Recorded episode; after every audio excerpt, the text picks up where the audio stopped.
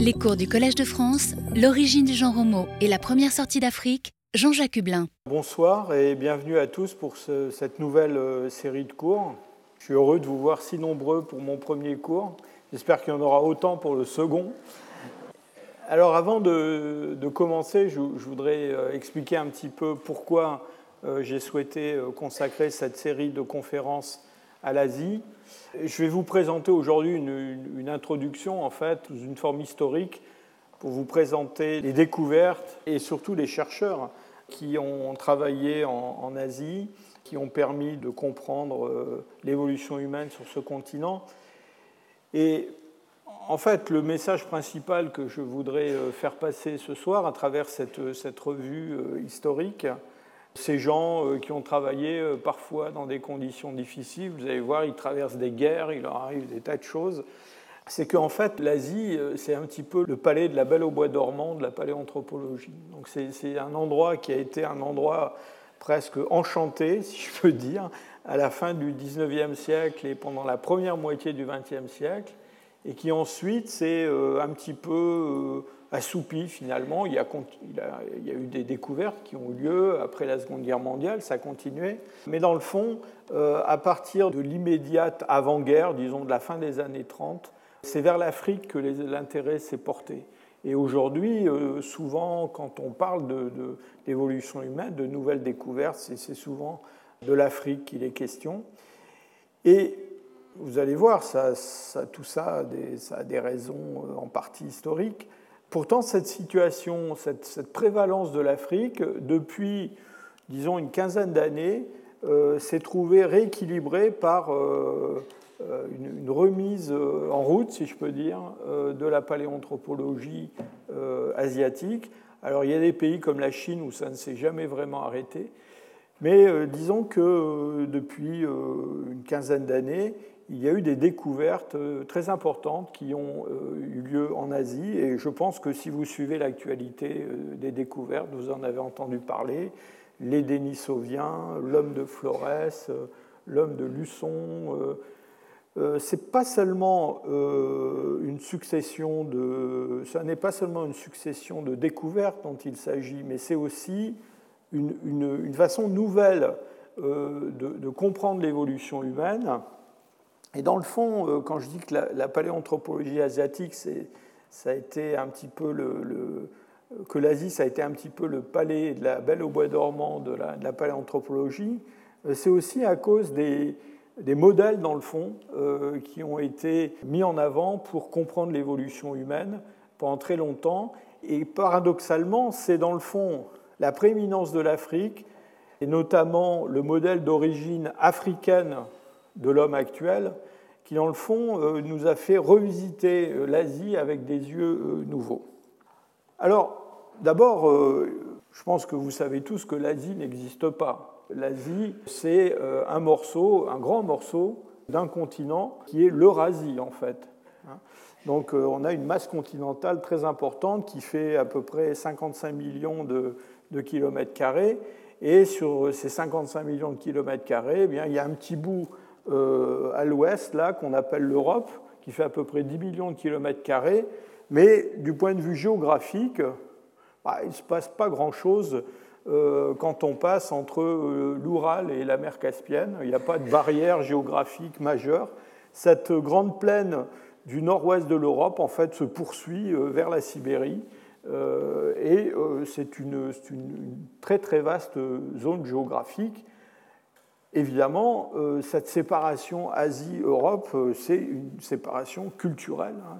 c'est lié à l'histoire de, grandes civilisations qui se sont euh, développées d'une part autour de la Méditerranée depuis l'Antiquité, puis à l'autre bout de l'Eurasie, en Chine et dans les, zones périphériques. Alors, du point de vue de la, de la paléanthropologie, de l'évolution humaine, euh, on parlera la prochaine fois un petit peu de la, géographie de l'Asie, hein.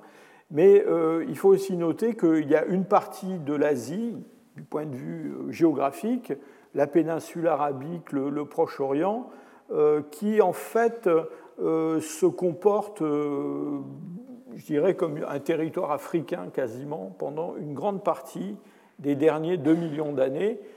Vous verrez qu'on va trouver dans cette zone-là eh bien, justement des Homo sapiens qui sortent d'Afrique à un certain moment, des Néandertaliens qui, eux, évoluent dans l'ouest dans de l'Eurasie. Et donc, euh, cette partie de l'Asie, il faut bien en parler, bien sûr, mais euh, vous allez voir que c'est un monde quand même très différent de euh, celui-là en Extrême-Orient. La paléoanthropologie, elle est née en Europe, vous le savez déjà. On a dans la première moitié du 19e siècle des découvertes d'hommes fossiles qui se produisent, qui passent plus ou moins inaperçues. Il y en a eu une première pendant l'hiver 1829-1830 qui se passe en Belgique, dans les grottes d'Angis.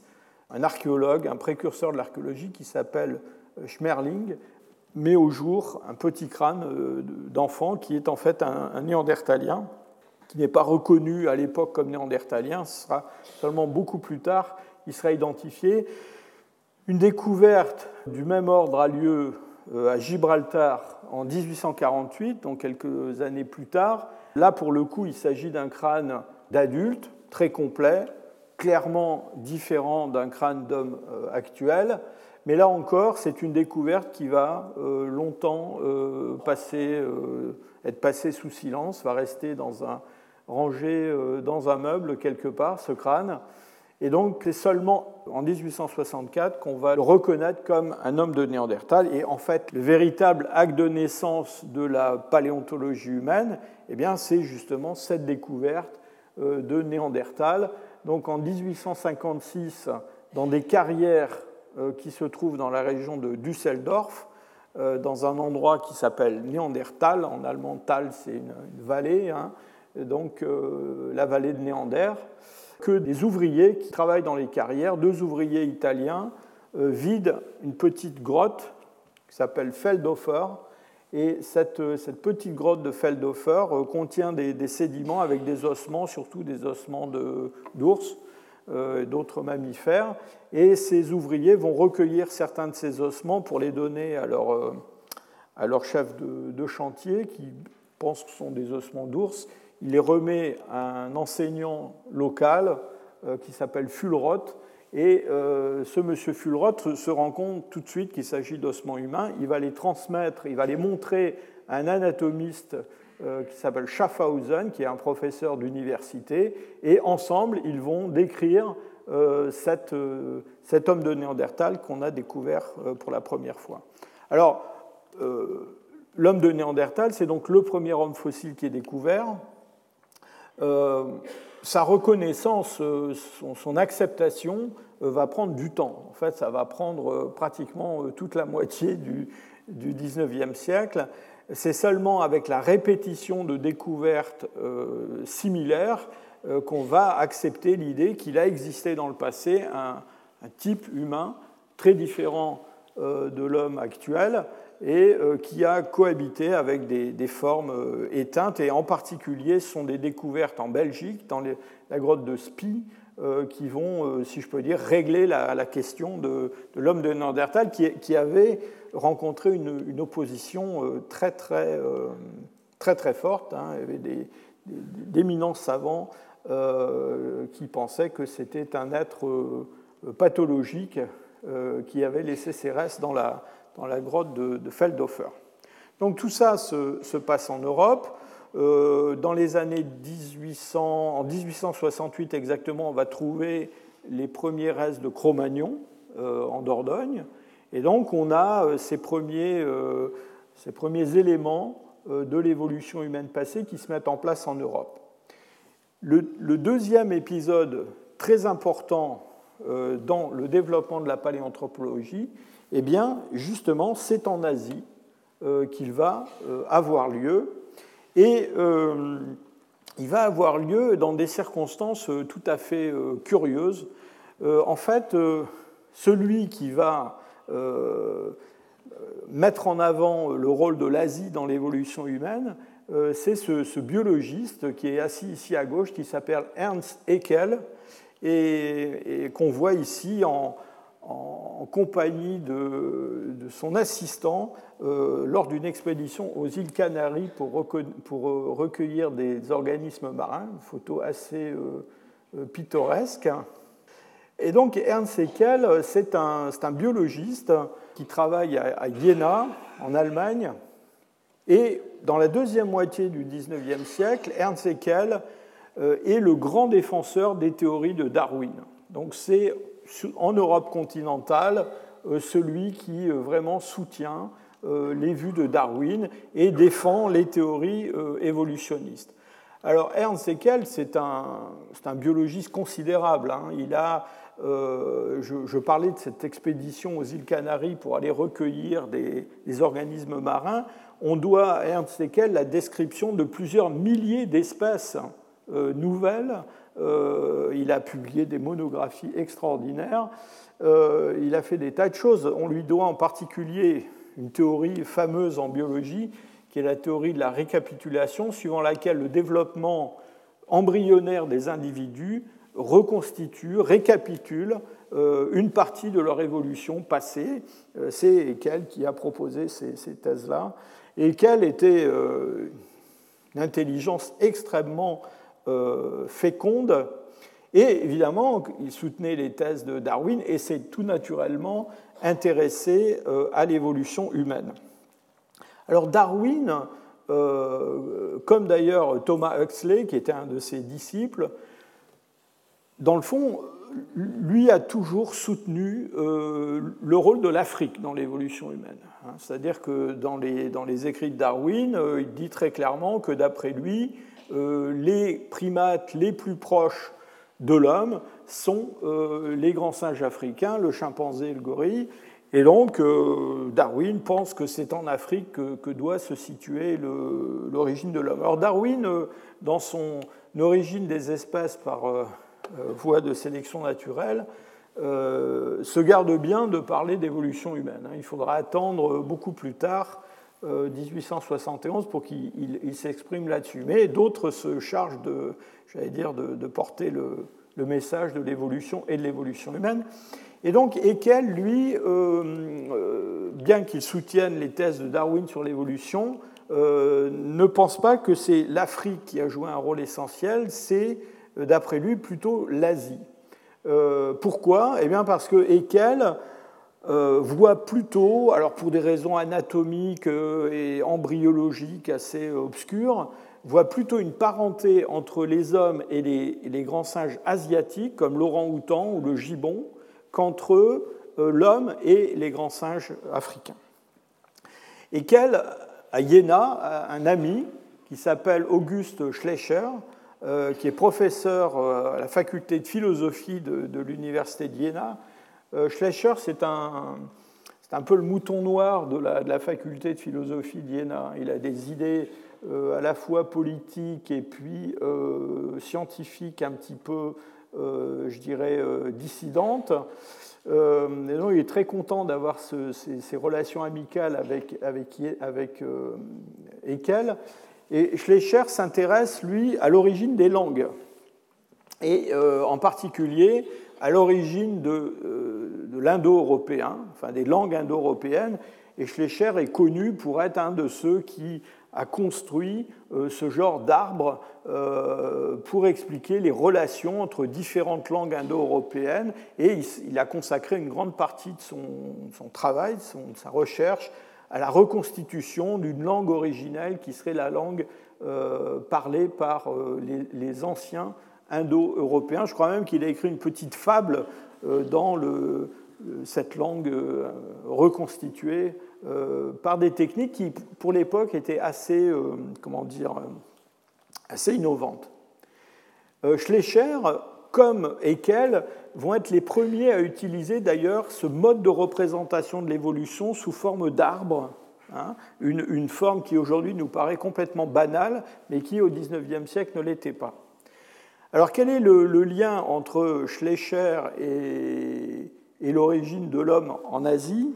Eh bien, euh, euh, Schleicher convainc euh, Haeckel qu'en fait, toutes les grandes familles de langues actuelles, comme euh, les indo-européens ou, les langues sino-tibétaines ou sémitiques ou tout ce que vous voulez, eh bien, euh, sont apparues indépendamment les unes des autres, et qu'elles sont apparues à partir de formes humaines très anciennes qui ont chacune séparément développé la capacité de langage et donc des langues complètement différentes. En gros, la vision de, l'évolution humaine et de l'évolution euh, des langues par Ernst Haeckel, c'est qu'il a existé dans le passé un chaînon manquant entre l'homme et les grands singes. Alors pour Haeckel, c'est un grand singe asiatique et pas africain. Et ce chaînon manquant, eh bien, il, euh, était muet.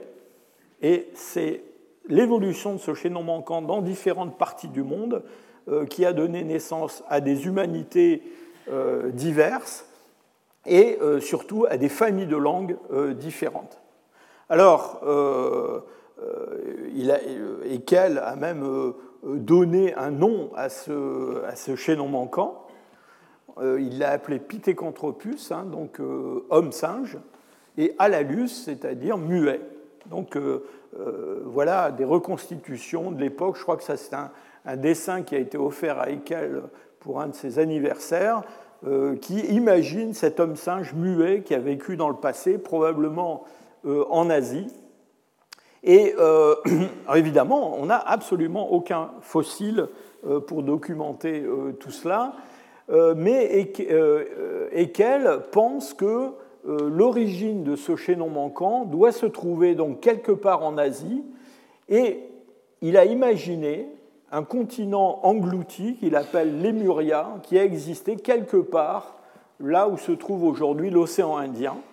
Et c'est à partir de cette région-là que cette, ce Pithecanthropus alalus euh, se serait euh, voilà, diffusé dans le monde et aurait donné euh, naissance à différentes branches d'humanité.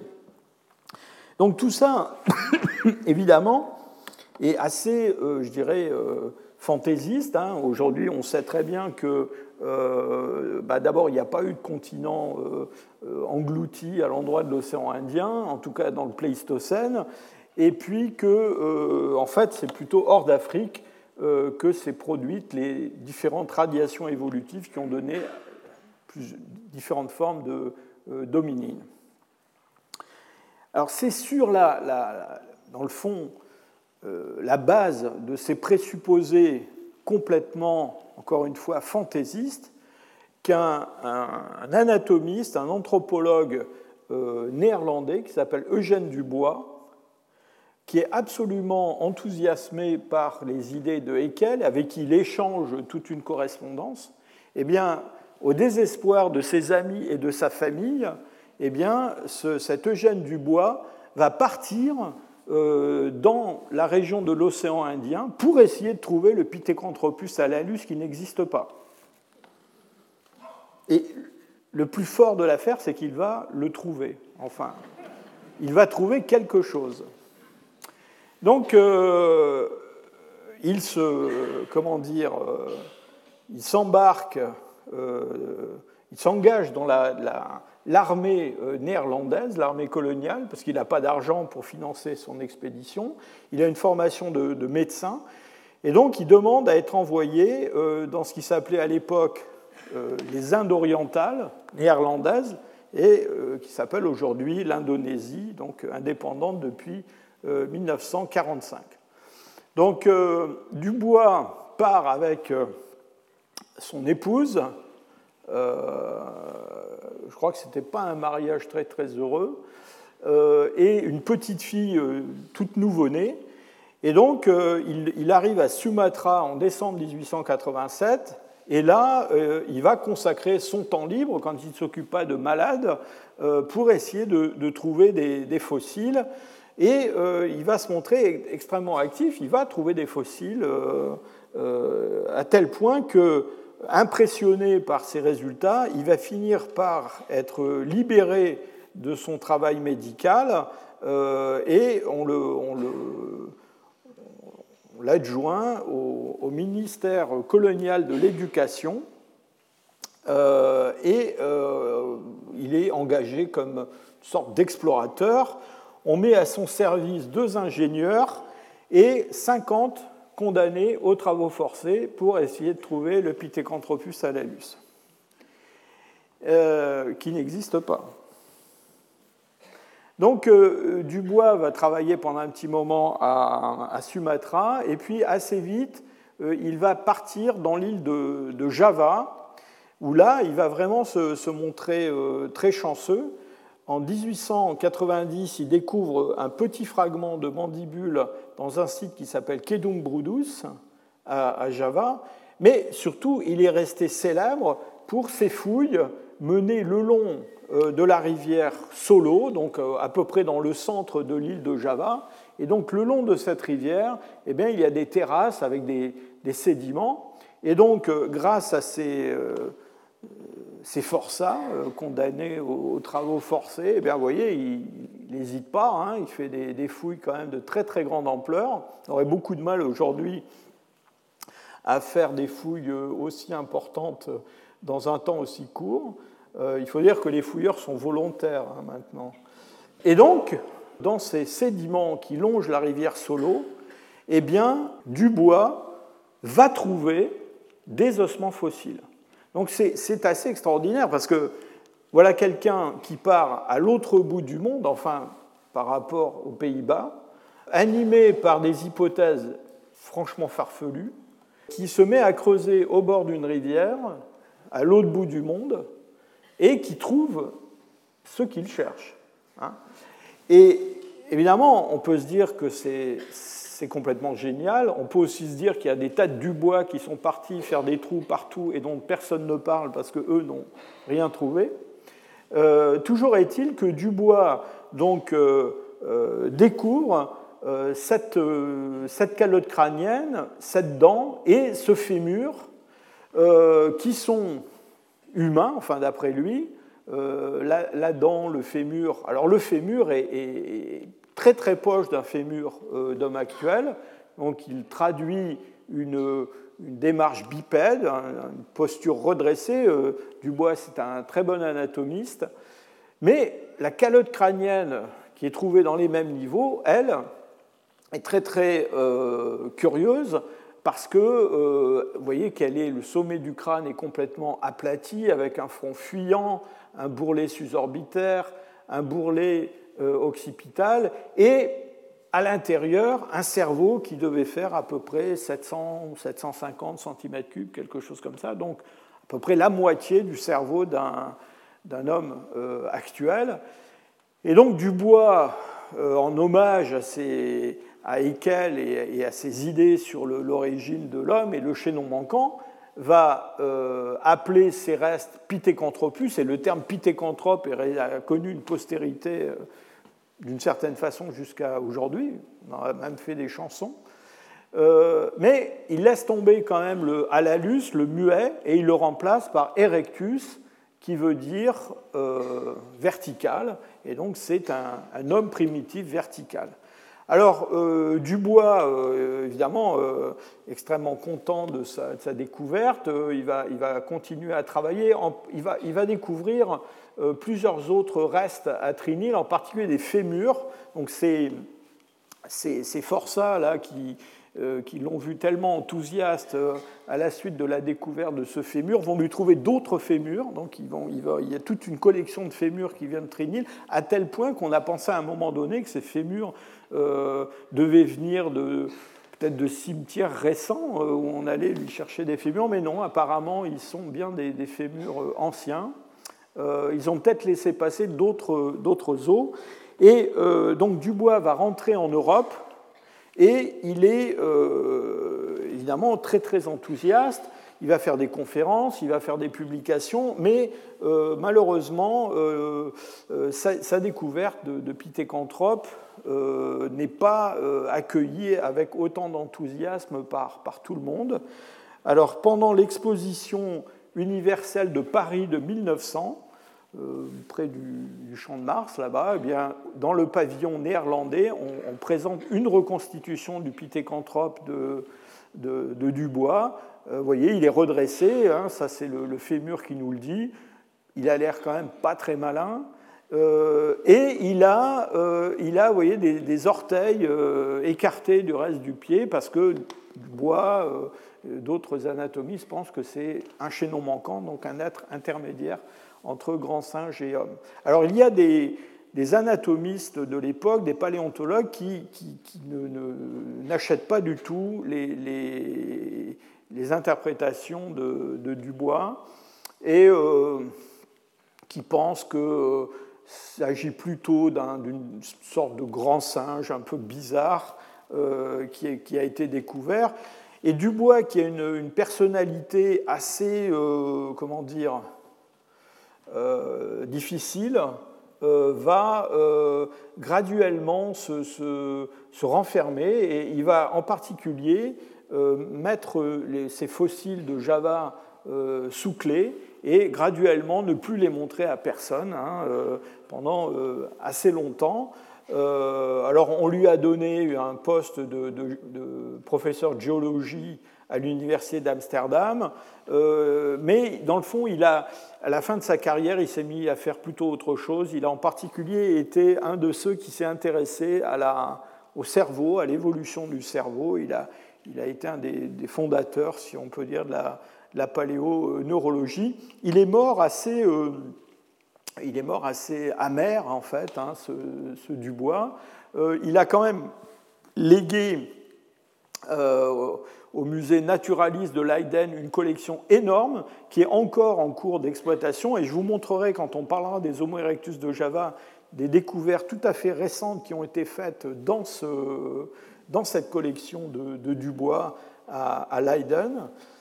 Euh, et puis voilà, on va l'enterrer euh, dans, une terre non consacrée parce que ces découvertes non seulement ont créé des, des, polémiques avec ses collègues, mais aussi avec euh, l'Église néerlandaise. Et, donc Dubois a une, destinée quand même assez, assez, malheureuse. Mais il a lancé, dans le fond, cette recherche dans l'île de Java. Et à la suite de Dubois, il y a de nombreux sites. Alors là, je vous en montre quelques-uns, mais il y en a d'autres. En fait, euh, cette île de Java se révèle être un, véritable paradis paléontologique. Pourquoi?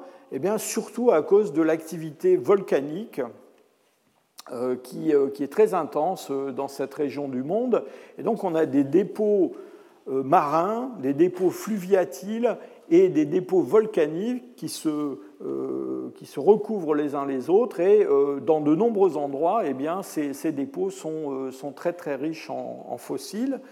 Et donc, depuis l'époque de Dubois, dans le fond, Java a continué jusqu'à aujourd'hui à être un lieu où il y a des, des, fouilles et des, recherches de, de, fossiles. Alors, malheureusement, beaucoup des découvertes qui ont été effectuées à Java, et vous verrez, je vous dirai à peu près la même chose pour, euh, pour la Chine tout à l'heure, beaucoup de ces découvertes ont été des découvertes qui ont été faites de façon euh, fortuite, euh, c'est-à-dire que les paysans du coin, en creusant dans les champs, à l'occasion, ramassent des fossiles ou même parfois les cherchent pour aller les vendre à euh, des paléontologues occidentaux qui, sont très, euh, très friands de ces, découvertes et qui offrent des, récompenses.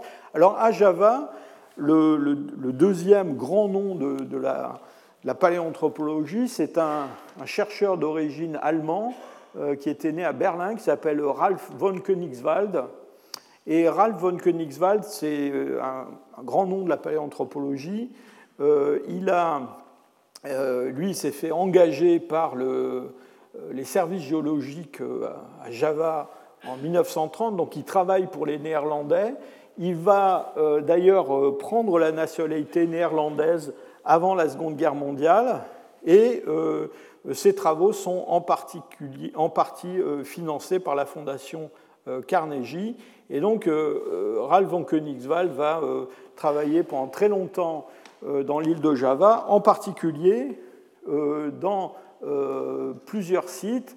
Le site de Mojokerto, qui est dans l'est de Java, dans lequel, en 1936, alors qu'il n'a que, 33 ans, eh bien, il, annonce la découverte d'un petit crâne, tout petit comme ça, que j'ai eu le plaisir de, tenir en main, qui est un, crâne de, de, bébé Homo erectus, j'introduis le mot Homo erectus parce que tous ces fossiles dont je vous parle, ces pithécanthropes et d'autres que je vais vous montrer dans un instant, ont été plus tard regroupés sous le terme d'Homo erectus. Euh, donc cette, cette, euh, comment dire, cette, euh, cette découverte, c'est la, première grande découverte de, von Königswald, d'ailleurs qui suscite le désaccord, la réprobation de, Dubois, qui lui est en, aux Pays-Bas. et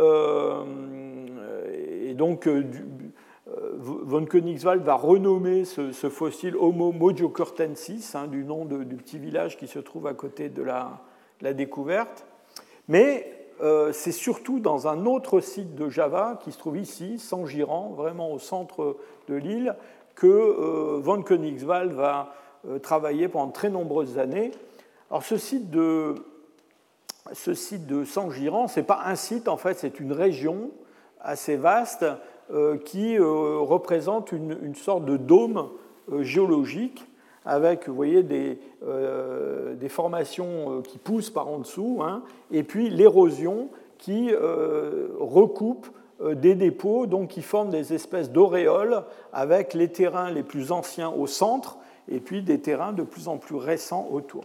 Et vous voyez tous ces petits crânes et ces petites mandibules que vous voyez sur la carte, eh bien, ce sont des lieux où on a découvert à Saint-Girand, donc depuis l'époque de von Königswald, hein, euh, des fossiles d'hominines. Euh, je crois qu'on en a 80, quelque chose comme ça au total aujourd'hui. Alors, encore une fois, souvent trouvés dans des conditions qui ne, comment dire, euh, qui, qui ne permettent pas toujours de, reconstituer l'origine précise des fossiles. Hein. Ça, c'est un, problème récurrent. En particulier, von Königswald euh, donc, euh, offrait une récompense hein, à qui lui, ramenait des, fossiles humains. Et donc, les, les, rabatteurs, si je peux dire, qui travaillaient pour lui, une fois ou deux, il s'est rendu compte qu'il cassait les fossiles en morceaux pour venir avec plusieurs pièces et toucher plusieurs fois la récompense. Donc, ça l'a un petit peu, ça a changé un peu sa politique de, récompense. Et donc, euh, à, comment dire, à Saint-Girand, euh, von Königswald, dans, les années 30, donc, va mettre la main sur une, calotte euh, crânienne qui ressemble énormément à la calotte crânienne que Dubois avait découverte à Trinil en 1890. Et à la suite de ça, il va en trouver d'autres, y compris d'ailleurs des espèces, enfin une espèce euh, dominine qu'on appelle Meganthropus paleojavanicus, euh, dont on, va se demander très longtemps, on se demande toujours d'ailleurs, euh, si c'est une forme d'Homo erectus ou quelque chose de, de, différent. Alors, von Königswald est un, comment dire, un chercheur très, très enthousiaste et même intrépide. au moment de l'invasion de la euh, de l'île de Java par l'armée japonaise pendant la Seconde Guerre mondiale. Il va cacher ses collections pour ne pas que les Japonais mettent la main dessus. Il y a quand même un crâne qui va finir par être euh, pris par l'armée japonaise et offert euh, à l'empereur Hirohito. Il va être rendu après la Seconde Guerre mondiale. Et Von Königswald, lui, il est interné dans un camp par les Japonais et euh, il va passer une partie donc de la, de la Seconde Guerre mondiale comme, prisonnier des Japonais. Euh, et plus tard, il reviendra en Europe, il va revenir aux Pays-Bas, et puis à la fin de sa carrière, il va être euh, hébergé au musée Senckenberg de, de, de, Francfort avec ses collections. Et quand j'étais étudiant, j'ai eu l'immense plaisir, honneur de, me rendre à Francfort et de rencontrer von Königswald qui m'a montré ses, collections. C'était un très très vieux monsieur euh, à cette époque-là. Moi j'étais très très jeune et j'en garde un souvenir tout à fait euh, ému. Alors autre découverte, toujours dans l'île de Java, découverte d'ailleurs euh, qui, remonte à l'époque de von Königswald, on est toujours dans les années 30. donc il y a un sont toujours ces services géologiques, ces services de, cartographie géologique qui sont très très actifs. Et donc euh, il y a un ingénieur des mines euh, néerlandais qui s'appelle Openhorst euh, qui ouvre des fouilles toujours le long de la rivière Solo, hein, donc un peu plus vers l'est par rapport à Trinil, et il ouvre deux fouilles dans près d'un village qui s'appelle Ngandong. Et là encore, ce sont des sites qui sont tout à fait extraordinaires. on récolte des milliers d'ossements fossiles. il faut dire encore une fois que ce sont des fouilles quand même assez intenses. les fouilles de Ngandong ont, duré 27 mois. Et en moyenne, la progression des fouilles était de, 165 mètres carrés par mois. Donc, je ne sais pas si ça vous donne une idée mais de la vitesse de fouille, mais ce n'est pas du tout le genre de fouille qu'on pratique aujourd'hui. Et au cours de ces fouilles, euh, Ngandong, on trouve, donc, je vous l'ai dit, des milliers d'ossements de, mammifères, mais surtout, on trouve à nouveau euh, des crânes d'Homo erectus, plus récents que celui de Trinil, que celui de, de Saint-Girand. Et euh, voilà, ici c'est euh, en 1934, je crois, euh, le, crâne, un de ces crânes de Ngandong, Ngandong 5, qui est en place, voyez, dans des sédiments, espèce de couches cendreuses interstratifiées dans des dépôts fluviatiles. Et c'est une série qui est tout à fait extraordinaire. Hein. il y a une dizaine de ces, calottes crâniennes qui sont découvertes. D'ailleurs, on va, on, va, on va, beaucoup spéculer sur pourquoi on trouve autant de calottes crâniennes. On va parler de, des, chasseurs de têtes de, de, Ngandong, parce que certains prétendent qu'elles ont été déposées là intentionnellement. Il y a quand même quelques autres os, des, tibias en particulier. Et donc, avec toutes ces découvertes, j'arrête avec, Java et la Seconde Guerre mondiale. Les recherches après la Seconde Guerre mondiale vont se, vont se poursuivre et on a donc une série qui est probablement aujourd'hui, si on met ensemble tous les fossiles de Java, la plus grande série de, restes d'Homo erectus qu'on connaisse sur, le, sur, la planète. On va se déplacer maintenant en Chine. Et en Chine, euh, on a aussi euh, des découvertes très très importantes euh, qui ont lieu. Donc j'arrête mon, exposé historique à peu près à la, Seconde Guerre mondiale, parce qu'après, euh, je ne dis pas qu'il ne se passe plus rien, mais c'est un petit peu la continuation de ce qui s'est passé euh, auparavant, avec beaucoup moins de découvertes. Alors en Chine, eh bien en Chine, les, Occidentaux, les, les, chercheurs suédois en particulier, mais aussi autrichiens, français, américains, euh, sont très, euh, très actifs. Euh, et alors, en Chine, il y a une tradition qui consiste à utiliser les ossements fossiles et les dents fossiles, qu'on appelle des os de dragon, pour la, la pharmacopée traditionnelle locale. Donc on broie en poudre ces fossiles et puis on vend cela dans les, pharmacies traditionnelles. Ça se pratiquait, moi dans les années 80, j'ai encore acheté des fossiles dans des pharmacies. Il n'y avait pas de dents d'homme fossile malheureusement dans le sachet qu'on m'a vendu, mais euh, les, comment dire, les, paléontologues de l'époque visitent énormément ces, pharmacies traditionnelles et de temps en temps, dans ces dents, eh bien, il y a des dents qui semblent peut-être humaines. Alors, dans le Pléistocène d'Asie, il y a beaucoup de dents euh, d'orang-outans en particulier qui ressemblent beaucoup à des, euh, des, dents humaines. Et quand je suis allé voir euh, Ralph von Königswald à Francfort dans, mes jeunes années, eh bien, il avait encore, lui, toute une collection de dents qu'il avait achetées comme ça dans des, pharmacies traditionnelles. Et on se demandait, euh, on se demandait si ces dents étaient vraiment humaines. Euh, donc on commence à recueillir des fossiles, on commence à, penser qu'il y a euh, dans ces restes fossiles qui sont utilisés pour fabriquer des médicaments qui sont censés guérir le mal de tête, des fossiles dominines. Mais dans le fond, on ne sait pas trop d'où ces fossiles viennent, parce qu'évidemment, les gens qui vendent les fossiles n'ont pas tellement envie de dire où est-ce qu'ils les trouvent, euh, pour qu'on n'aille pas se servir euh, gratuitement, si je peux dire, euh, dans, leur, dans leur source d'approvisionnement. Alors, quand même, il va y avoir une longue, si je peux dire, une longue enquête qui va amener un certain nombre de gens dans la région de Pékin, à peu près une cinquantaine de kilomètres euh, à l'ouest de Pékin, dans une zone euh, que l'on appelle la colline aux os de dragon, parce que justement, on y trouve des os de dragon. ce sont des os de mammifères pléistocènes. Et donc, dans les années 20, eh bien, il y a un scientifique suédois qui s'appelle Johan Gunnar Andersson qui visite cet endroit, qui trouve euh, au milieu des eaux euh, dites de dragon euh, des éclats de quartz et qui pense qu'il y a certainement un site paléolithique dans cette colline aux eaux de dragon.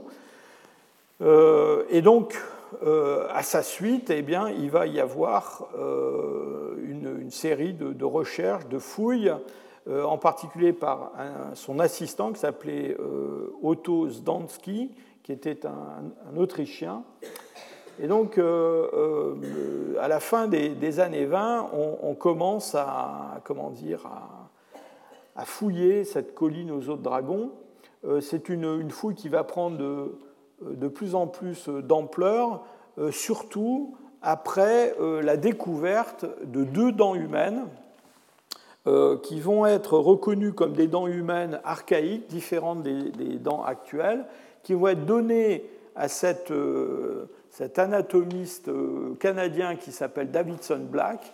Et Davidson Black euh, va créer le terme de euh, Sinanthropus pekinensis. Alors c'est un des nombreux avatars de, de, cet Homo erectus asiatique. Hein. Et Davidson Black, donc, qui a créé ces, ces, deux dents, on dit que ces deux dents étaient devenues des sortes de fétiches qui se promenaient avec tout le temps, avec avec les dents dans un petit étui de velours euh, pendu à sa ceinture, Davidson Black va être le premier à diriger euh, des fouilles euh, de, grande ampleur qui se, qui se déroulent dans la colline aux eaux de dragon. vous voyez qu'on on, démolit quasiment la, colline. Hein. C'est une colline calcaire avec un karst, donc des cavités.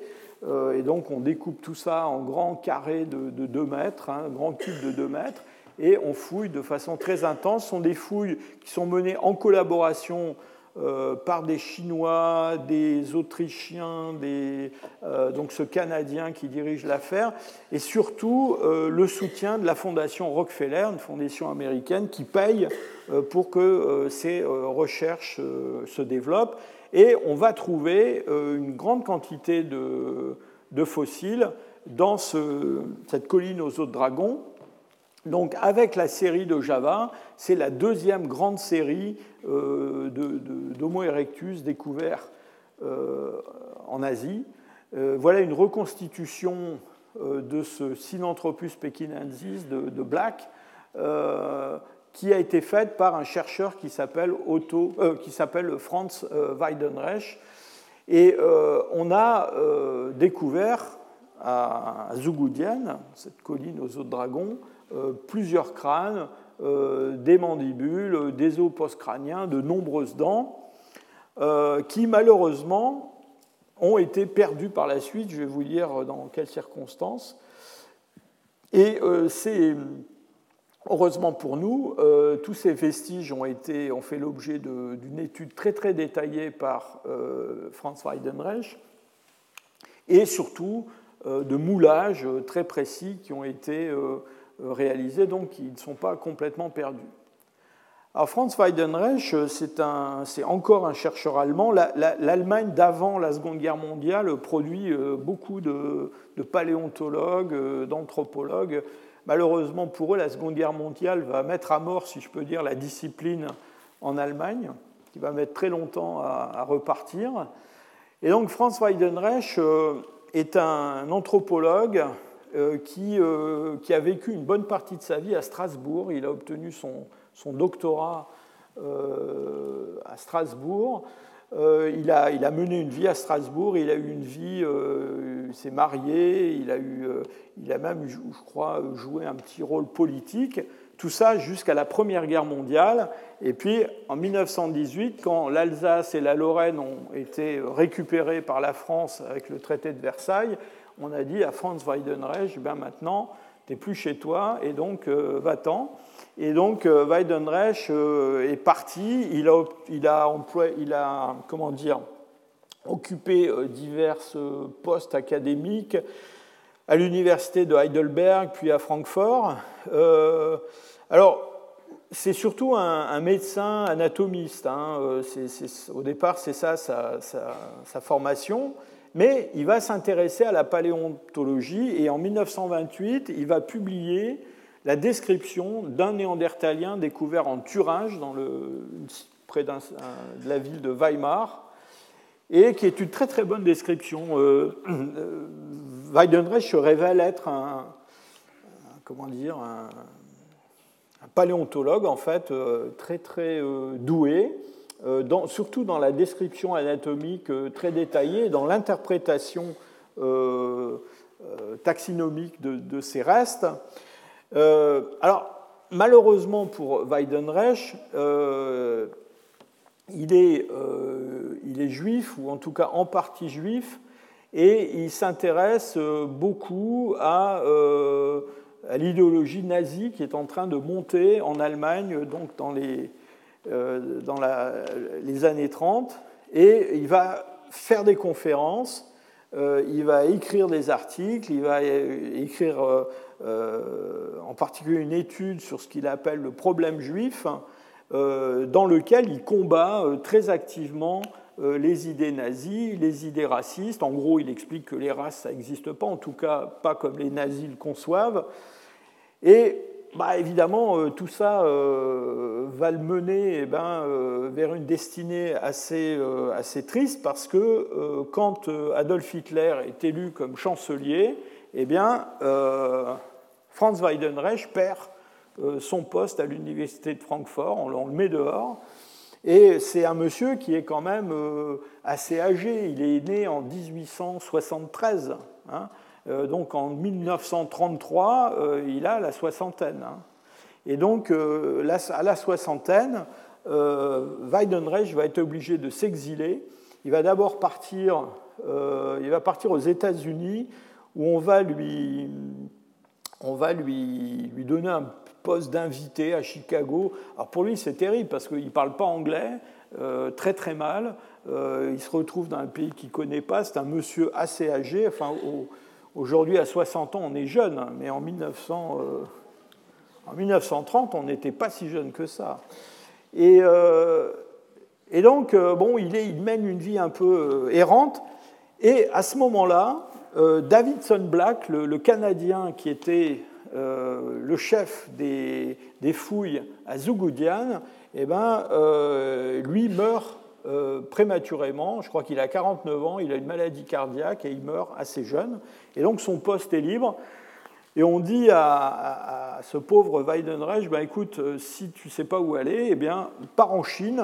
Et donc, le voilà en Chine pour une période qui va être assez courte mais qui va euh, être extrêmement, euh, j'allais dire, féconde sur le plan scientifique, parce que euh, Weidenreich va assister à la découverte et surtout va, s'investir énormément dans la description de ces, de ces restes de, de synanthropes. il va commencer à travailler à Zougodian, il continuera son travail plus, plus tard aux, États-Unis. alors, il a une secrétaire qui, est anglaise, qui, enfin qui est anglophone, qui l'aide beaucoup qui va beaucoup l'aider dans la rédaction de toutes ces, toutes ces descriptions. Alors, il est manifestement poursuivi par le destin parce que trois ans après son arrivée à Zougoudian, là sont les Japonais qui arrivent euh, et donc euh, la, vie euh, sur la fouille de Zougoudian devient quand même assez périlleuse. Donc on évacue le, le personnel. Weidenreich va retourner aux États-Unis où il va avoir pendant assez peu de temps un poste à l'American Museum of Natural History à New York, où il va continuer à travailler sur les restes de, de synanthropes.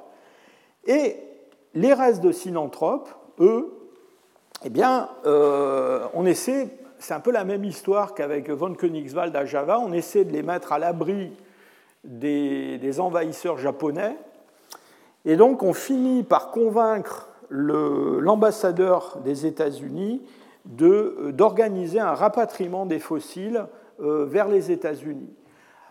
Alors, euh, ces, ces, fossiles sont emballés dans des boîtes qui sont mis dans une espèce de cantine en bois du type de celle que les, les, Marines américains utilisent pour le transport de leurs effets personnels.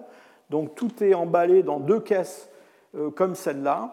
Et ces caisses sont censées être transportées par un, bateau qu'on doit retrouver près du port de Qingguangtao. malheureusement, ce bateau se fait capturer par les Japonais. les caisses restent dans un camp de, marine qui s'appelle Camp Holcomb, près de Qingguangtao, et c'est la dernière fois qu'on a vu ces caisses. Donc, tous les fossiles découverts à Zougoudian, dans cette magnifique collection d'Homo erectus, eh bien, a disparu euh, pendant la Seconde Guerre mondiale. Euh, alors depuis, il y a toute une... Je pense si vous allez sur Google, vous trouverez certainement des références d'ouvrages qui racontent comment on a retrouvé euh, euh, ces, fossiles. Alors, les bruits les plus variés ont, couru. Euh, il y a une veuve d'un Marines américain qui a prétendu qu'elle les avait dans son garage. finalement, ce n'était pas vrai. On a dit qu'ils étaient, je ne sais pas où, au Vatican, que c'était le KGB qui les avait, enfin, etc., etc. Ou même qu'ils étaient au Japon, tout bêtement. En fait, je pense que malheureusement, ils ont totalement disparu. Alors en fait, aujourd'hui, il reste très peu de choses. Il reste euh, quelques dents euh, qui ont été euh, rapportées au musée d'Uppsala. Je vous rappelle l'investissement des, chercheurs suédois hein, dans les, premiers travaux à Zugudian. Donc on a quelques dents qui, sont, qui, ont été retrouvées dans des, cartons au musée d'Uppsala, qui sont les, dents découvertes à Zugudian avant la guerre.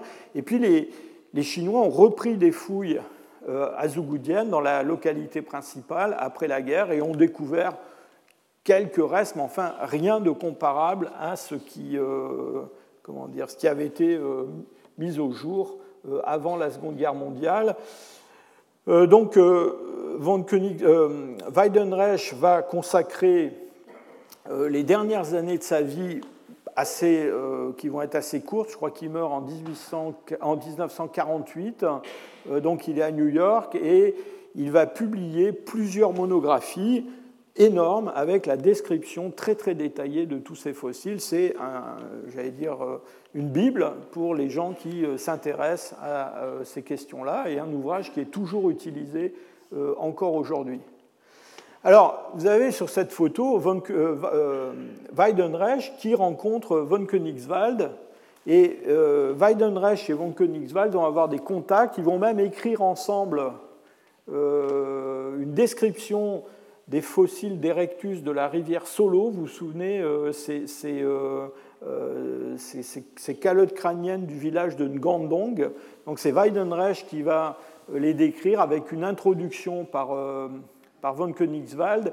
Et ces contacts entre les deux hommes vont être très fructueux parce que, dans le fond, en mettant ensemble ces fossiles euh, javanais, indonésiens, et puis les fossiles chinois, eh bien, va peu à peu naître l'idée que tout ça, eh bien, c'est une espèce, en fait, une espèce fossile, et c'est l'espèce qu'on appelle aujourd'hui Homo erectus. Alors, le terme d'Homo erectus a été proposé euh, plus tard par euh, Ernst Mayr, euh, en, 1950, mais en fait, c'est quand même ces chercheurs-là qui ont, euh, si je peux dire, euh, porté sur les fonds baptismaux l'espèce Homo erectus. Donc on laisse tomber Pithecanthropus, on laisse tomber Sinanthropus et on appelle tout ça Homo erectus.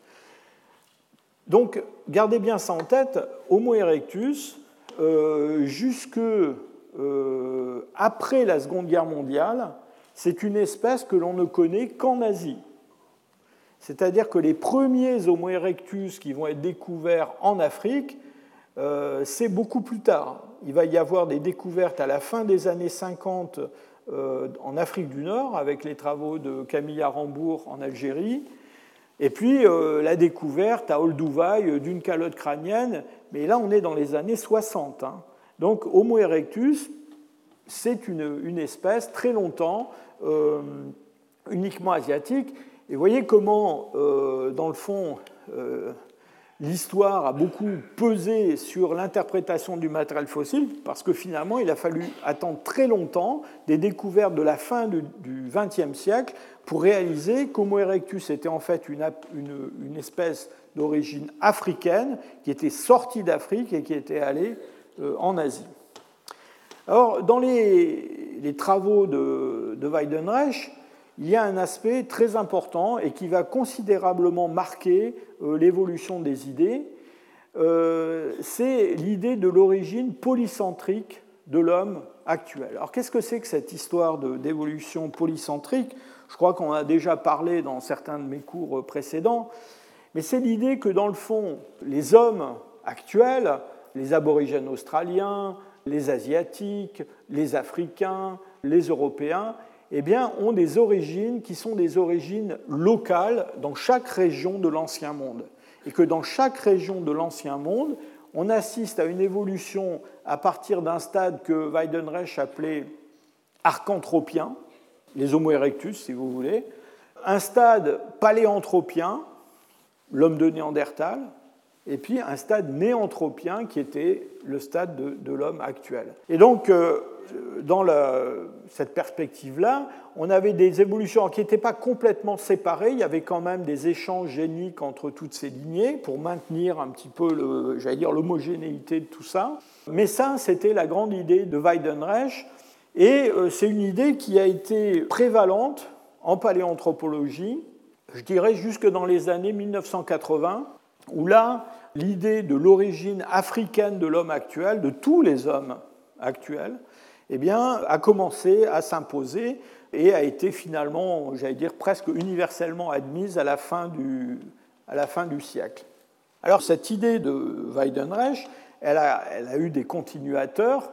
On est passé d'un modèle polycentrique à un modèle qu'on appelle le modèle multirégional, euh, qui a eu ses défenseurs, euh, qui, a encore euh, un, ou deux défenseurs, avec toujours cette idée que dans le fond, on pouvait aller euh, d'une calotte crânienne de Ngandong à un aborigène australien actuel et que c'était une lignée euh, locale qui menait à des hommes récents. Pareil pour l'Europe, l'Afrique ou l'Asie. Alors, pourquoi je vous parle de, ce modèle de Weidenreich et de sa, de sa survie? Eh bien parce que singulièrement, ce modèle, eh bien, il va avoir une très grande influence sur les chercheurs chinois.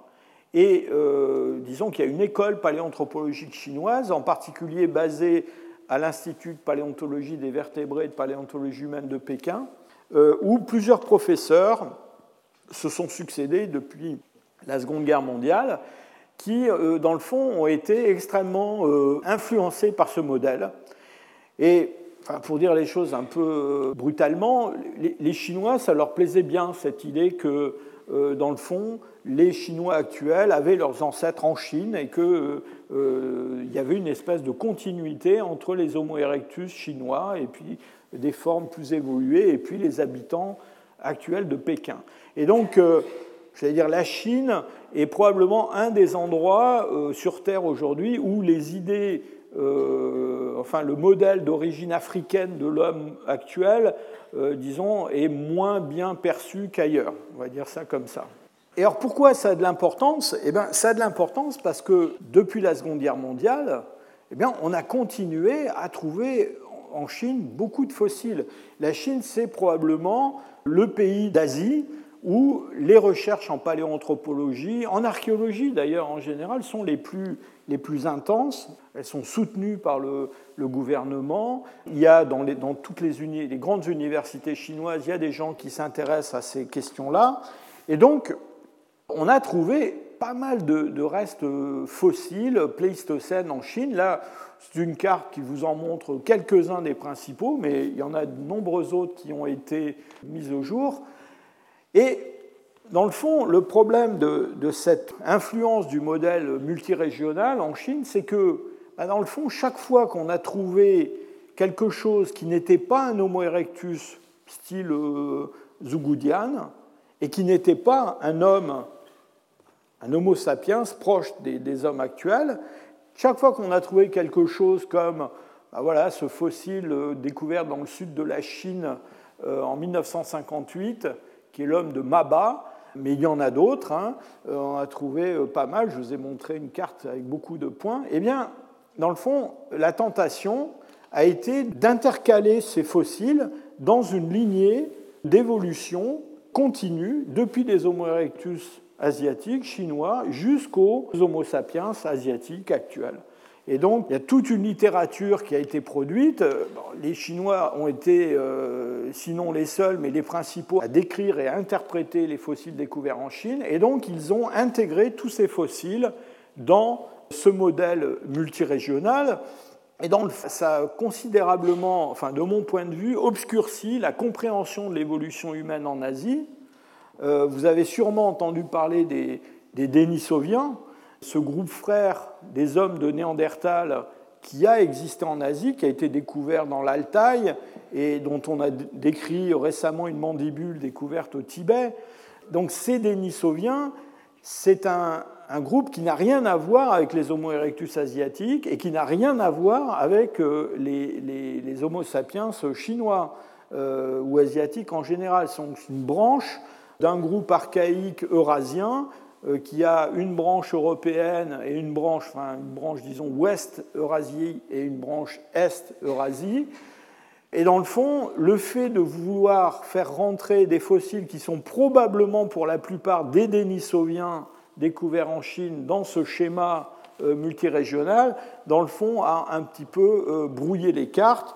Et voilà un, fossile découvert récemment, enfin découvert récemment, pas si récemment que ça, qui est ce crâne magnifique qui a été récemment en 2018, qui a été présenté à la presse, euh, aux médias, qui est probablement quelque chose comme un Denisovien ou l'ancêtre commun des Denisoviens et Néandertal euh, en Chine, mais ce genre de fossile, en très très longtemps, eh bien, on a voulu en faire un intermédiaire entre les Homo erectus chinois et les Chinois actuels. Je vous le montre aussi ce fossile parce que son histoire est quand même assez extraordinaire. Donc je vous ai dit qu'il avait été présenté à la presse en 2018. En fait, on pense qu'il a été découvert en 1933 par un fermier qui l'a gardé chez lui.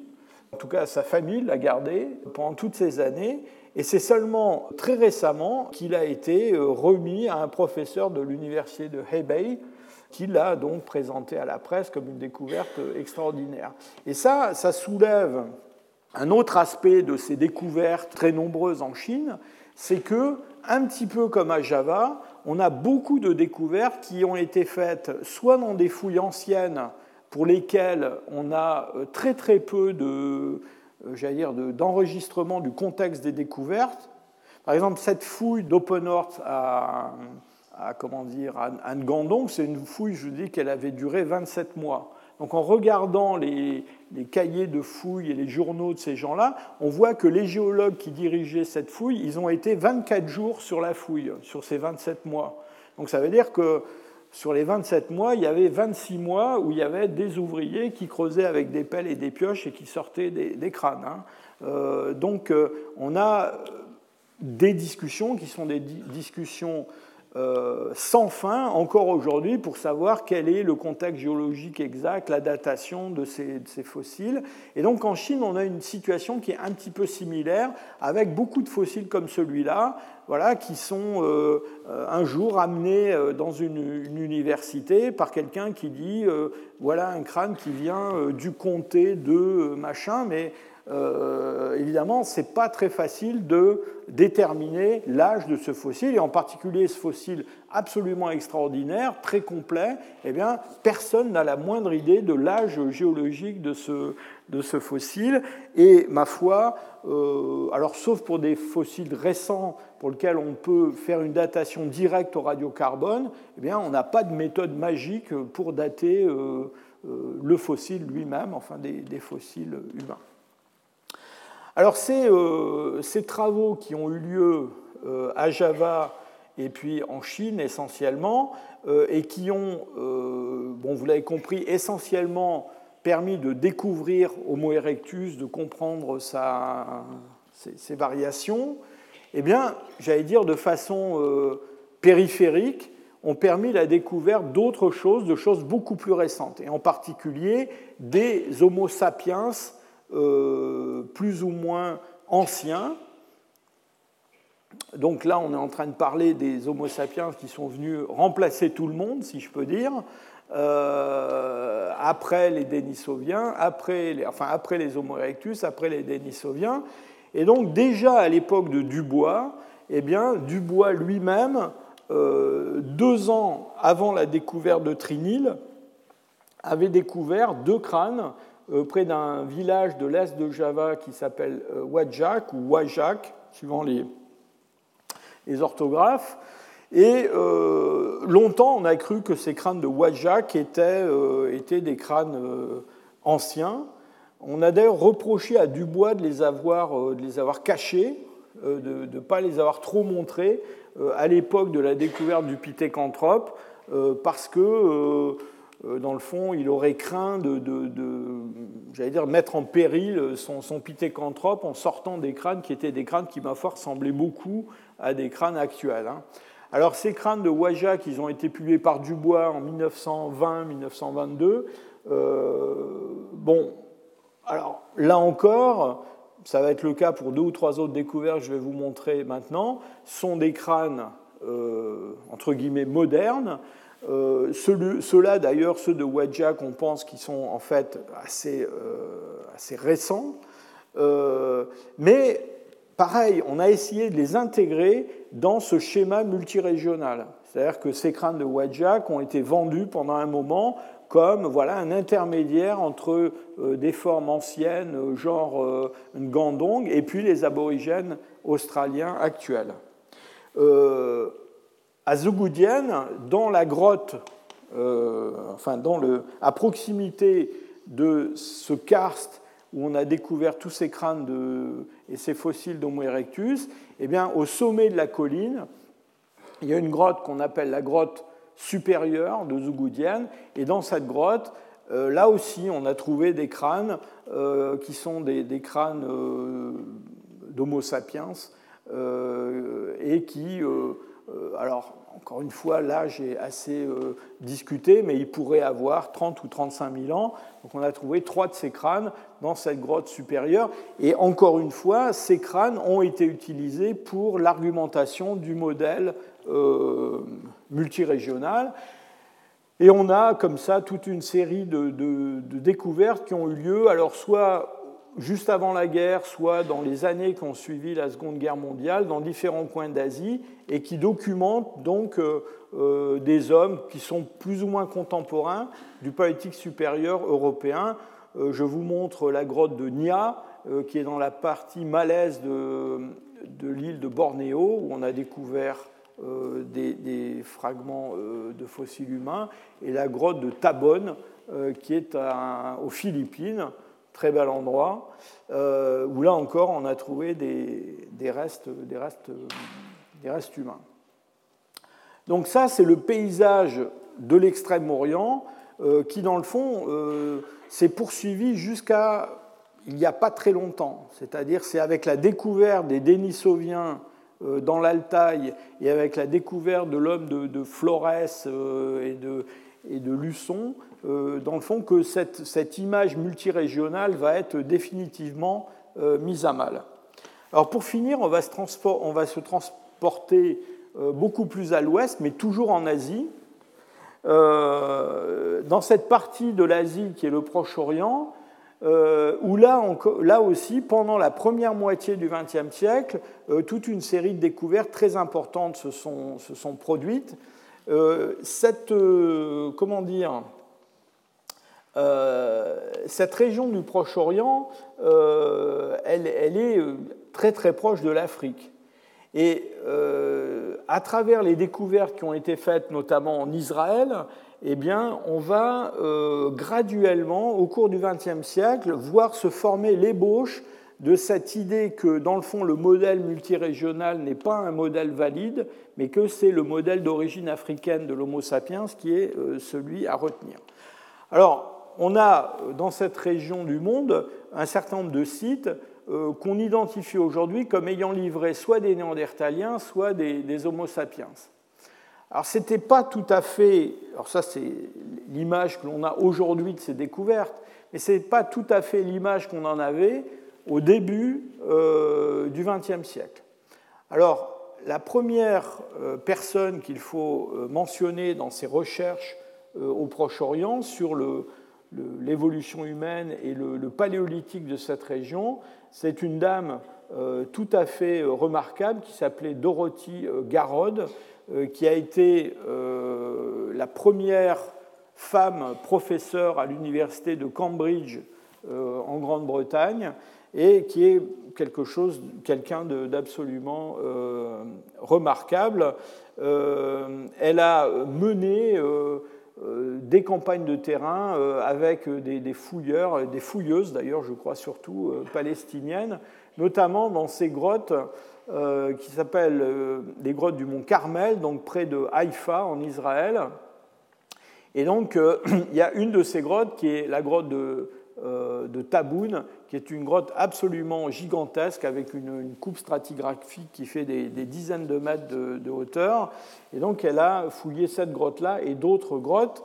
Et euh, ces travaux de, Miss Garrod ont eu euh, un, comment dire, un impact euh, considérable, surtout parce que à Taboun et puis dans une autre grotte de la, du, Mont Carmel qui s'appelle la grotte de School, elle a mis au jour toute une série de fossiles humains qui ont dès le départ été assez euh, débattus parce que leur interprétation était assez euh, difficile. Alors, les travaux de, de Miss Garrod à Taboun bon, sont des travaux qui datent des années 30, hein, mais elle a reconnu un certain nombre d'industries dans la grotte de, de, Taboun qui couvrent un laps de temps considérable. Vous voyez, on parle de 300 000 ans. Et le découpage de, ces, industries euh, lithiques dans, la stratigraphie de Taboun a longtemps servi à, la, comment dire, la, à fournir un cadre à euh, la préhistoire du paléolithique moyen du Proche-Orient. Euh, notamment, on a essayé d'attribuer à ces différentes industries donc un moustérien de type D, C, B, etc., des types humains différents. Alors pourquoi des types humains différents? Eh bien parce que euh, dans la grotte de, Taboun, euh, Miss Garrod a mis euh, au jour un squelette qui est un squelette qui est connu sous le nom de Taboun C1. Pourquoi? Parce qu'il a été trouvé dans la couche C de Taboun. On se demande d'ailleurs s'il ne vient pas en fait du niveau juste sous-jacent qui est le niveau B et qu'il aurait été enterré dans le niveau C. Et cette découverte de Taboun, eh euh, c'est un néandertalien. Et quand on découvre ça dans les, années 30, on connaît déjà bien les néandertaliens en Europe, et assez vite, on va faire le lien entre ce fossile et les fossiles européens. Et donc, c'est la preuve qu'on a au Proche-Orient euh, des hommes de Néandertal, et que les hommes de Néandertal eh ne sont pas juste confinés à l'Europe.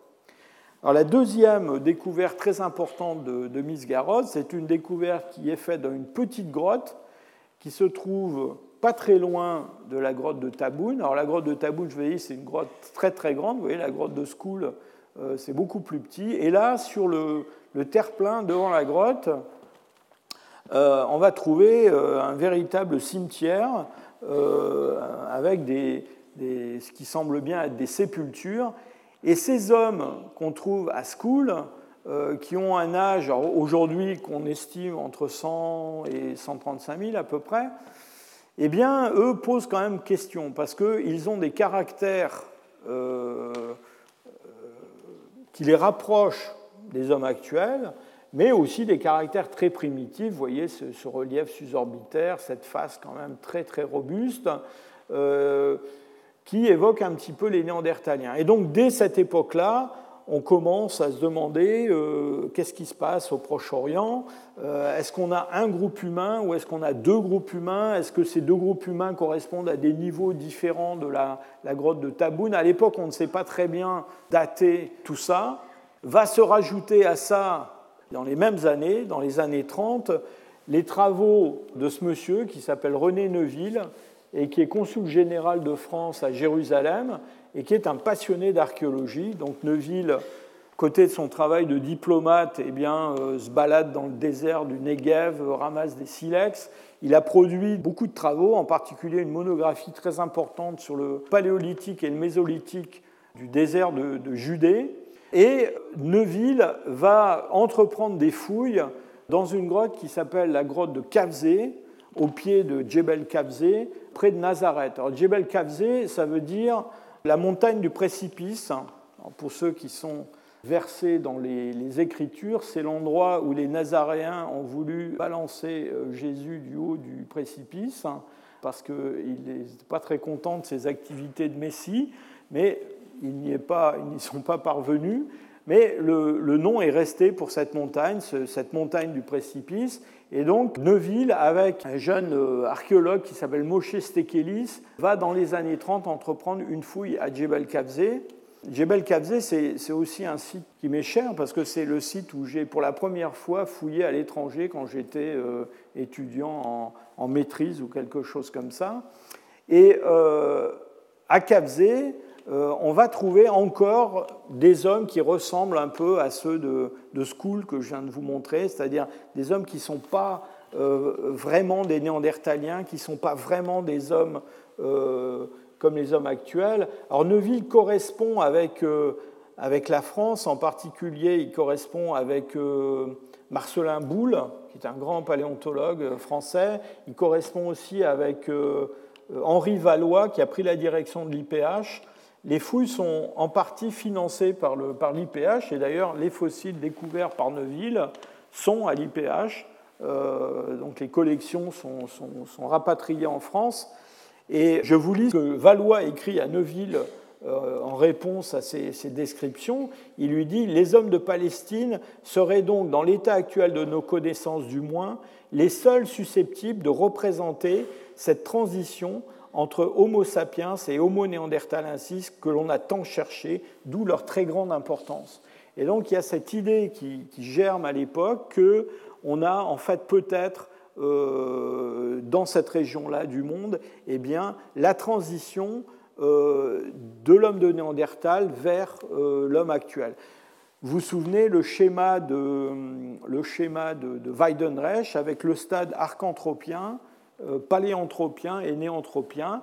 Donc là, on croit avoir mis la main sur ce qui manquait, c'est-à-dire comment on est passé d'un homme de Néandertal à un homme de Cro-Magnon, en gros. Donc c'est toujours ce, schéma qui s'impose. Euh, beaucoup plus récemment, donc dans les années. Euh, donc moi, je n'ai pas fouillé à Cavzé dans les années 30, hein, mais plutôt plus tard. Et donc, dans les années 60-70, euh, Bernard van der Merch va reprendre des fouilles à Cavzé, on va être, capable de, produire euh, des datations.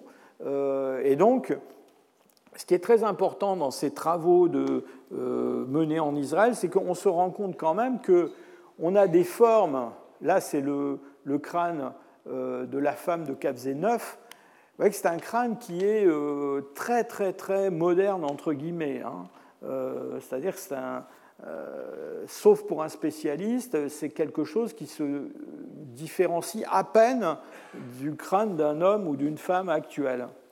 Euh, et donc, avec des dates qui tournent autour de 100 000, 90 000, même plus pour School, hein, je vous ai parlé de 130 000, eh bien quand même, on en vient à se dire, mais comment est-ce possible que l'on ait là des fossiles qui représentent une transition entre l'homme de Néandertal et l'homme de Cro-Magnon, alors que ces fossiles sont plus anciens que la plupart des hommes de Néandertal que l'on connaît en Europe. D'accord? Et Bernard van der Merch va être un de ceux qui va promouvoir l'idée qu'on a euh, des formes, euh, entre guillemets, modernes, très anciennes, plus anciennes que les Néandertaliens en Palestine. Alors la fouille aussi livre des choses tout à fait extraordinaires dans un contexte, il y a un contexte paléolithique moyen, on a des sépultures euh, assez élaborées, cette fameuse sépulture double, hein, avec cette jeune femme et un enfant enterré à ses pieds. Euh, il y a une autre sépulture très célèbre où on a un enfant qui a été enterré avec une ramure de daim posée sur son, sur son corps. Des fouilles très, très. enfin, des, des, fossiles très, très spectaculaires. Et dans le fond, euh, avec ces, hommes de Palestine, eh bien, on va voir peu à peu, eh bien, dans le fond, la remise en cause de ce modèle multirégional qui va commencer. Je vous ai dit tout à l'heure que le modèle multirégional a eu des beaux jours jusque dans les années 80. mais en fait, j'allais dire, le verre était dans le fruit déjà auparavant à cause de ces découvertes au Proche-Orient. Et en particulier, un chercheur américain euh, qui, est décédé il n'y a pas si longtemps que ça, qui s'appelait Francis Clark Howell. Euh, on le voit ici sur le terrain avec son épouse Betty, et là, plus âgé, quand euh, moi j'ai eu le plaisir et l'honneur de le, fréquenter. Donc Clark Howell, qui avait été professeur à l'Université de Chicago, puis de Berkeley, et un de ceux qui a, euh, dans le fond, euh, tranché un peu à propos de, ces fossiles euh, du Proche-Orient, en disant, mais écoutez, en fait, quand on regarde ce matériel, on se rend compte qu'il y a vraiment deux groupes. Un groupe qui est un groupe néandertalien, avec en particulier cette, cette femme de, de, Taboun que je vous ai montré tout à l'heure, et puis le matériel de School et de Kavzé, qui ressemble quand même beaucoup à des, euh, à des hommes euh, modernes. Et euh, c'est Clark Howell qui va lancer ce, terme de proto-Cro-Magnon pour les désigner. c'est un terme qui aujourd'hui est tombé en désuétude, mais dans le fond, à travers cette, cette dénomination, Clark Howell, dans le fond, jette les bases, si je peux dire, du modèle Out of Africa, c'est-à-dire l'idée qu'on a des Homo sapiens très proches des hommes actuels qui vivent il y a au moins 100 000 ans ou plus aux côtés des Néandertaliens. Euh, alors, au Proche-Orient, ils les ont probablement, euh, les deux groupes sont probablement euh, remplacés les uns les autres au cours du temps, mais on a une évolution qui est très différente de celle qu'on a en Europe. Et on n'a pas encore fait le lien avec l'Afrique, mais le lien avec l'Afrique va venir justement dans les années, dans les années 80. Alors pour finir, euh, je ne veux pas oublier le monde soviétique et juste vous montrer euh, une diapo ou deux pour vous dire que euh, les archéologues et les, paléontologues russes ne sont pas restés en reste pendant toute cette période de l'avant-guerre. donc on a en Asie centrale en particulier et dans le sud de la Sibérie toute une série de sites que l'on connaît maintenant mais certains de ces sites ont été découverts euh, donc il y a longtemps et exploités, et en particulier ce site de Teshiktash, euh, c'est un site euh, qui se trouve en Ouzbékistan et qui a été fouillé par un, anthropologue russe très connu qui s'appelle Alexei Pavlovitch Okladnikov. On aura l'occasion de reparler de lui. Et donc, euh, Okladnikov, euh, dans cette, cette, grotte de Teshiktash, euh, découvre en 1938 des restes d'un enfant néandertalien. Et autour de cet enfant néandertalien, il y a des, cornes de, de, bouquetin. donc, bon, à l'époque, on imagine une, sépulture avec des offrandes, une espèce de, structure. Bon, c'est quelque chose qui aujourd'hui est complètement euh, remis en cause. On pense que ces, cornes de, bouquetin sont là un petit peu par hasard, mais c'est une découverte qui est très importante parce qu'elle montre donc, euh, elle commence à documenter euh, le fait qu'en dehors de l'Europe, eh bien, on a des néandertaliens qui se sont répandus jusqu'en Asie centrale. Et dans le fond, avec cette découverte, eh bien, on annonce les découvertes récentes euh, dans l'Altaï russe, euh, non seulement des Denisoviens que j'ai déjà évoqués, mais aussi de Néandertaliens qui se sont euh, étendus jusque dans le sud de la Sibérie au cours du dernier grand interglaciaire. Donc voilà, pour conclure, je voudrais insister sur le fait que, d'abord, une grande partie des découvertes qui ont eu lieu en Asie ont eu lieu avant la Seconde Guerre mondiale, on va avoir, si je peux dire, une nouvelle vague de, découvertes, qui est une découverte très récente et dont on va discuter dans les semaines qui viennent, hein, avec ces, groupes nouveaux qui vont être identifiés. Par certains aspects, ces découvertes d'avant-guerre, elles illustrent ce qui va se passer dans les, dans les périodes beaucoup plus récentes et même elles annoncent des débats actuels. Par exemple, les débats à propos euh, des interactions entre néandertaliens et Homo sapiens au Proche-Orient, c'est un débat qui continue toujours. Hein. À l'époque de Francis Clark Howell, il y avait un, professeur hongrois qui s'appelait Andor Thomas, qui à l'époque déjà euh, proposait l'idée qu'on avait une zone d'hybridation entre Néandertaliens et Homo sapiens dans cette région du monde. Et dans le fond, j'allais dire, on est la vérification euh, de ces hypothèses-là encore aujourd'hui. Et puis, par ailleurs, il y a aussi euh, l'influence des modèles, en particulier le modèle multirégional, qui est un modèle qui va, dans le fond, de mon point de vue, obscurcir la compréhension de l'évolution humaine dans cette, euh, dans cette partie du monde en voulant absolument voir une continuité régionale, alors qu'en fait l'Asie, on va le voir dans la suite de mes exposés, eh bien c'est plutôt une région qui est euh, à la fois très vaste, très complexe, mais qui reçoit des vagues de peuplements successifs et en particulier des peuplements anciens qui viennent de l'Afrique. Voilà, je vous remercie pour votre attention. Retrouvez tous les contenus du Collège de France sur www.colège-2-france.fr.